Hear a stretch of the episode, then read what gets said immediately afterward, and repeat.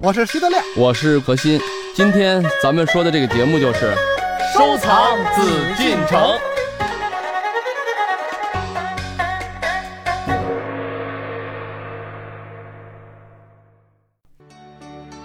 欢迎各位继续来关注我们的《夜海藏家》，我是主持人永峰。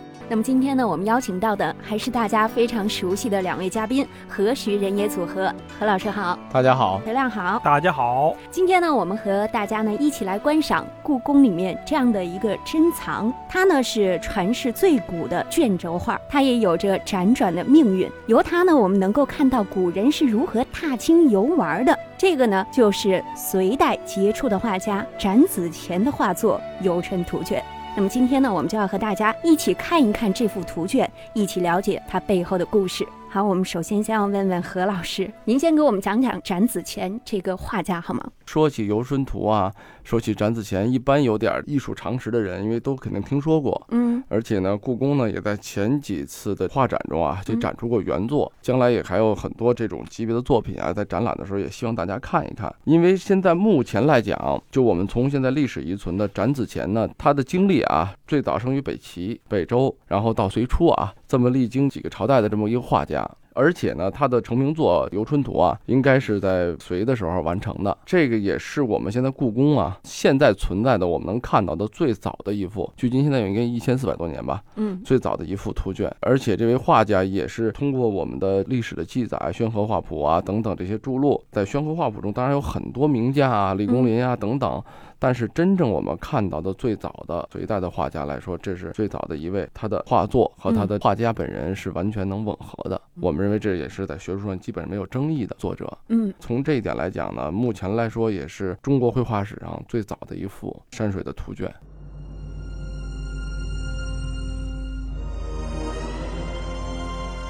展子虔，北周末隋初杰出画家。是现在唯一有画迹可考的隋代著名画家，在中国绘画史上占据着重要位置。他历经北齐、北周，至隋为文帝所召，任朝散大夫、帐内都督等职。展子虔工于绘画，创作范围较广，善画佛道、人物、鞍马、车舆、宫苑、楼阁、灵毛，游长于山水。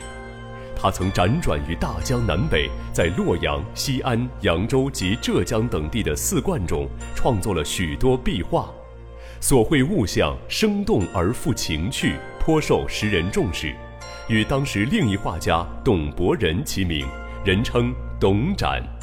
其传世作品《游春图》是中国山水画中独具风格的画体，亦是中国现存最古的卷轴山水画。展子虔在山水画上所达到的成就及其绘画方法，直接开启了唐代画家李思训、李昭道父子金碧山水的先河，而被后世誉为唐画之祖。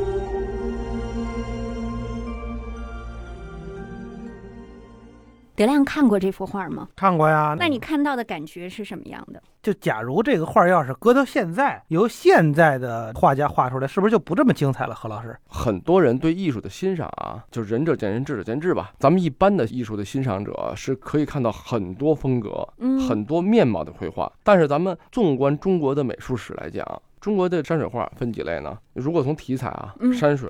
花鸟人物，嗯，当然这三个题材呢，它都是纵横交错，嗯，这是到现在阶段咱们分的比较清楚啊。因为在以前画人物，有时候免不了背景，有可能有些花，有些草，还有很多都是山是水。毕竟咱们生活在这个客观的世界里嘛，那个古人的世界没有现在的车水马龙，就是大山大水、溪流小巷等等。所以说，这个有了人物之后，就有了这种山水。之后呢，又进入到这些点缀啊，咱们说现在的花鸟。中国绘画不像西方绘画那么多的品种。中国的很多第一材料不是绢就是纸，这是基本大的素材啊。当然现在有有一种新的素材，咱们不说。古代的中国画无非就这些，但是就这么点儿的一些东西，却创作出来了这个面目非常丰富的一些绘画的风格。这些风格什么是画家的风格？大家用的材料、用的这个工具都差不多。刚才德亮也说，放在现在，他觉得看到各种题材的绘画不太新鲜。但是我们设想一下，一千多年前，在隋之前，我们看到的壁画，包括后人的仿的东西啊，人都大于山石。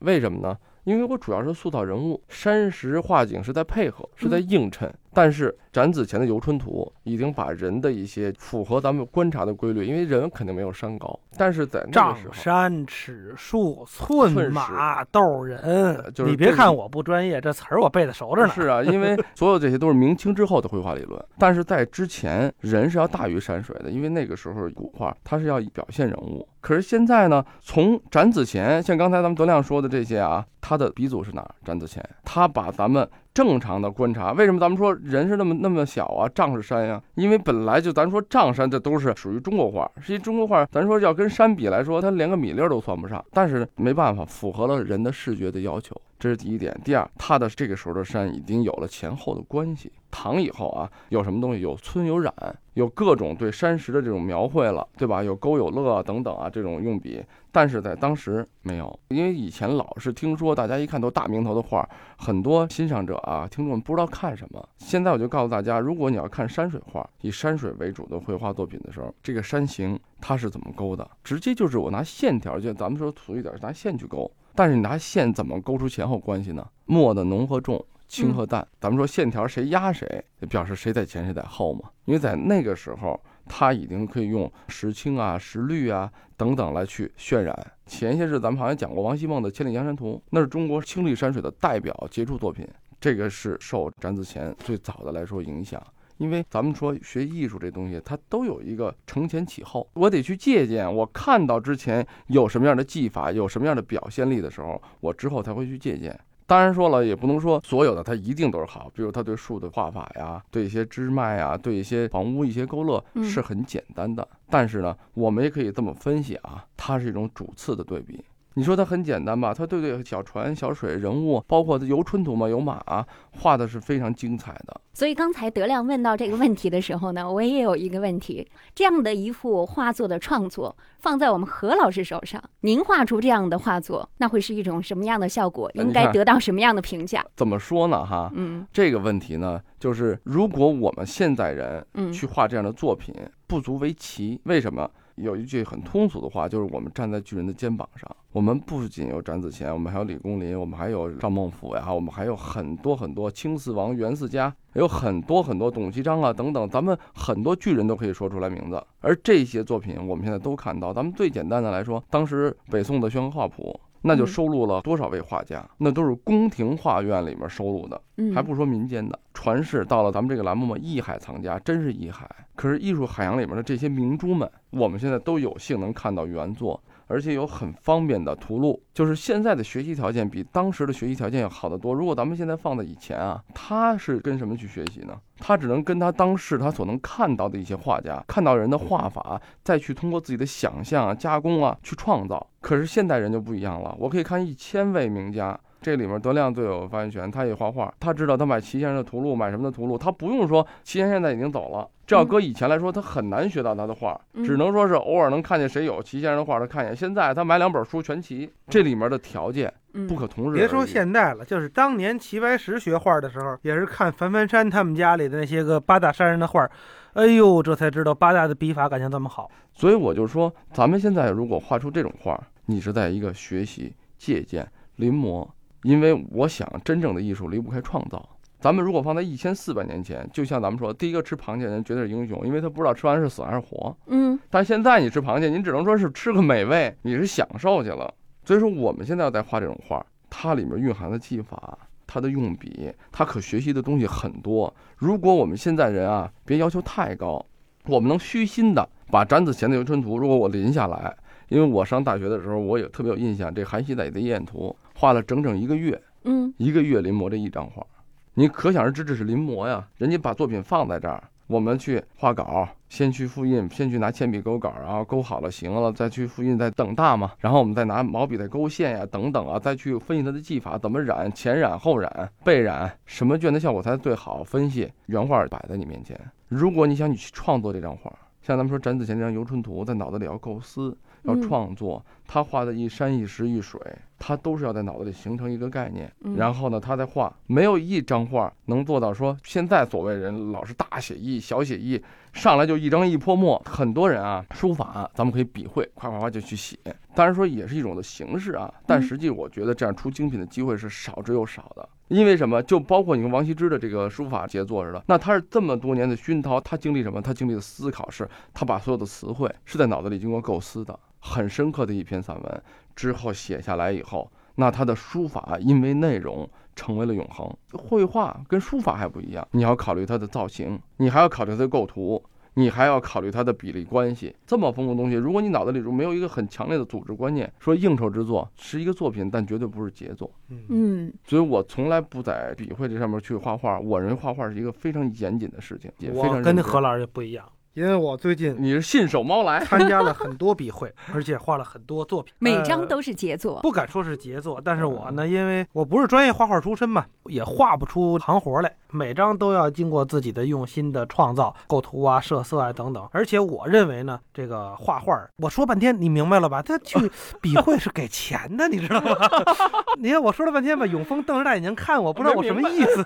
因为我可能我也是搞山水的关系啊。现在的花鸟画，它也给你这个条件，嗯因为在一个很小的一个篇幅中，不管大或小，但是你的构图可以很简单啊。就像刚才德亮说的，你说有一幅作品出现有没有可能？很有可能。咱们今天聊的是展子虔的《游春图》。这样级别的作品，不要考虑说在你随便的场合中、随便的状态中你就能出现的，绝对不是。很多人就是齐先生刻章，看到他的这个所谓他的冲刀啊，痛快淋漓啊，都印石。因为有齐先生很多学生嘛，包括李谷禅，我记得这个也跟齐先生学画，他也讲过，李谷禅大徒弟嘛，他也讲过哎，李谷禅、王实际上咱们所看到的东西，效果是痛快淋漓。我是至少在一直在课上刻了不多吧，晚二年吧。就是你这种冲刀啊，可能说印章，大家可能有点觉得还抽象一点，因为了解的人少。就说书法吧，草书谁都知道，哗，行云流水，怀素的自序帖那痛快淋漓。但是实际上，在我们书法中，包括印章中，真正快的东西，你要让它慢下来。写草书贵在能慢，草书有草法，印章也一样。齐先生刻的冲刀，你看的痛快淋漓的效果，是他经过经营的，是他经过思考的。这里面他下这一刀的时候是要有准儿的，有些地方它要是快要冲，但有些地方它要收的，是收放自如嘛，快慢相宜啊，动静相宜，才能成为一幅作品。大家看展子虔的《游春图》。你看到他这么娴熟的技法，你看到他很简单的一个房屋的勾勒、人物的形象的勾勒，你看到他那些山水，这不就是勾出来的吗？嗯实际上不是咱们看到这么简单，这里面凝聚着画家很丰富的很多的思想和思考。我们何老师给我们普及了不少绘画的知识啊，我就想问问德亮，德亮，你看到这幅画的时候，你现在能否再继续带领我们走入到这种想象当中？你给大家来做一次导游。关键是这样，就是现代人啊，嗯太浮躁，他确实是浮躁。就像我们说相声啊，说相声我是内行啊，嗯画画不敢说内行。过去相声是怎么说？咱们就听过去老先生电台经常放的那些个，嗯来啦来啦，最近不错呀，最近挺好啊。哎，您还挺发福的啊，哎，最近心宽体胖。您还在那儿住着吗？我还在那儿住着呢，还在哪儿住着呢？你不知道我住哪儿？你看他是聊天儿，嗯就是俩人啊，都老先生嘛，很温文尔雅的聊天儿有。来有哎往，聊聊着就把你带进这个可乐的地方了，但是听着让你觉得那么好听。但是现在这样的相声，电台播的时候，咱们开车听还行，但是电视台如果放或者什么晚会上放，就觉着别说观众，导演就觉着这不火，不行，这两秒钟观众对没乐呢，对对对对还没乐，对，不成。所以你看现在那个相声演员上台啊，直接挠。就跟打鸡血一样。嗯包括什么春晚什么的，你看所有的人上来都是观众朋友们，大家好，哗一鼓掌，哎，最后找一包袱。现在我最头疼的就是什么是是？他为什么让你乐吧嗯？你看，比如我跟德亮一上台啊，嗯现在相声就说：“哎呀，大家好，好完了吧？嗯你看看旁边是不是猪头？就哎，是对吧？肯定是这个意思。来了这这个旁边人说了啊，我是猪头，你是什么？你是猴头。这个是相声演员的责任吗？也是，也不是。现代化节奏太快了。你看电视的时候也是，你看两句你觉得没劲，你就换台了。，对，导演也依然是如此啊。但是这个问题呢，我嗯觉得啊，嗯嗯刚才德亮说的对啊，你说不是观众的责任，也不是说演员的责任啊，但是我更认为啊，嗯，是某些文化导向，或者我认为是演员的责任啊，多于观众的责任。为什么啊？很简单一道理。就像刚才德亮说的，你说那种相声没人听吗？一定说以前人的欣赏水平比现在人欣赏水平一定就高吗？不一定。德亮说对，这现在人心态很浮躁，正因为今天咱们聊的这个游春图啊，你想让德亮给讲这个情景啊，就是嗯这游春，咱们一听这个实际就明白啊，踏青，咱说俗点现在咱们带着听众走进这幅画卷，感受一下隋代的时候这个踏青，感受不到，景没有那样的心境。景色还是那些景色，我倒是这么觉得啊嗯，不管大家感受感受不到，就是你如果想去感受的，嗯一定是能感受得到的。对就怕现在大家就不想感受。我们现在也游春啊，你看一到这个周末的时候，京藏高速堵死啊，呃不光是京藏，基本出京高速都堵，哎对呀、大家还是有有这个追很多都是带着家里大人孩子出去玩的呀，也不是嗯没有啊。那出去之后怎么样呢？到这个景点了，赶紧照相，哎，咱这玩儿，赶紧往上爬，赶紧往上爬，哎，咱再爬三个烽火台，咱就回去了。刚玩的或者一或者说什么哎呦，这地儿门哎票贵，算了吧，咱们就从这儿转一圈儿。当就是，咱们不说门票走的事儿，到这儿了，就算我来过了。随便举个例子啊，假如这八个处我没都游到，那我就今儿就来的就好像吃亏了。所以这种心态感受不到春天的美好。嗯，嗯，过去社会发展比较慢哈，这种隋代的时候是怎么游春啊？侍女、公子、王孙，包括老百姓，嗯哎，结伴出游，从城里到城郊要花费很长的时间。但是这个时间并不是说无聊的度过，就比方说我们现在一出去，哎呀，我们五点钟走到八达岭，可能是这八点半，完了咱就开始爬，那就没办法，开车的开车，剩下睡觉。对对吧？那过去人不这样了。过去拿北京来说，你从内城走到不用太远，就是龙潭湖或者是陶然亭这个地方，外城就要走很久，就已经像是出远门似的。嗯但是这种走是一边聊天儿一边高兴，一边感受着春风，听着鸟儿叫，越走越高兴。因为什么呢？越走啊，这种城里的这种高楼大厦那种建筑就越来越少。嗯，乡间的野趣儿就越来越多。哎呀，真是越来越高兴！哎，看见这湖了，孩子大人都特别的美。这在唐朝时也是这样，一块儿出去玩赏花，不见得非得是什么奇花异草，因为这郊区也没那么些奇花异草，就是农民田地边上的生的一些花儿。哎，看到了以后就非常高兴。因为什么旺盛的生命力呀、甭管是这个曲江啊，还是乐游园啊，看到好看的花儿以后怎么办呢？大家伙坐下来，这儿一丛花儿，然后您往这一坐，旁边过来过去老看着您，是看您呢，是看花儿呢，是吧？好像挺丢人的啊，就跟咱们现在那个买一楼带小院儿，我说那小院儿可能干不了什么，为什么你在那小院儿里弄一桌子，三五好友在那院儿里一喝茶？不对，小院儿都是那个铁艺栅栏啊，嗯你是喝茶呢，别人看你就就跟那个什么似的，是吧？一说起这个游春啊嗯等等啊，因为相关的诗句啊、嗯画面就很多啊，嗯嗯就什么中国人的文人心态啊，嗯最有名的这个历史上影响最大的一次哪一个情景呢？德亮，你知道吗？啊，那个是哪个情景啊，呃，你我们何老师想想啊，刚才已经说过了，都有神来之笔了，哦，还想不到吗？神来之笔，不会说的是我的笔会吧？啊没想明白。哎，实际上曲水流觞啊，啊，曲水流觞，王羲之的这个休憩事业，他还想着唐朝的事儿呢。对，这是比唐早。嗯为什么啊嗯？刚才因为德亮聊的这些东西，你看给大家啊，给听众们都带入。不是我还没说完呢。嗯我说的这个风俗啊，比那个王羲之好。嗯，为什么呢什么好法？这个不喝酒，不是不喝酒，大老爷们儿一帮人一边喝着酒，哎，曲水流觞是挺好，嗯但是有劲吗？你们自个儿觉得哎挺有所以说不你看看啊，这个就是这个好。东晋的啊，咱嗯们说了这个文人雅士啊哎不，不不，您说的都是太象牙塔，我说的是老百姓。我们听听民俗的事儿。他们也是凡人，只是那个时候我我说完我这个，你一定觉得我这比你那好。不是，我现在也觉哎得挺好的。一捧鲜花，哎，觉得这嗯花儿好，大家伙儿团团围坐，铺上垫儿，怎么样遮挡一下呢？人家随身啊带着那个小竹竿儿、小搭钩儿，在自己周围啊拿着竹竿搭一下，搭上一个小架子。完了，所有的女性把外裙儿解下来，搭在这个横的竹竿上。这样呢，用这些个当时穿的这个女孩子的裙子、真正的衣服来搭成这么一个遮阳的，嗯，呃，不是遮阳，就是把周围搭上四个挡头，这你在中间儿，这样呢，就围起来。哎，对了，而且女孩子那个裙子多好看呀，上面，嗯你看我们都看过什么《三花仕女图》什么的，薄如轻纱的，上面画着斑斑点点的，画桃花的，画梨花的，这么一搭，就是一个非常漂亮的这么一个裙子的屏风。嗯，哎，你们在这个屏风里边儿，这时候你就可以看了，在不时传出欢声笑语，一定是美女跟这个帅哥们一瞧那边那个破布裙子啊，那个呃那那估计都是老太太太。美女拿裙子 把德亮是把，这个古人的这个意境，比这个王羲之喝酒怎么样？实事求是讲，不管是喝酒，也不管是咱们说围坐啊、赏花呀，咱们说踏青啊，古人就是你看绘画也一样啊，嗯通过绘画咱们能看一山一水一世界啊。这里是艺海藏家。到底展子虔的《游春图》具体描绘了什么样的图景呢？而从这幅画作当中，我们又能感悟出些什么呢？这里是夜海藏家，我是永峰，让我们待会儿见。本内容由喜马拉雅独家呈现。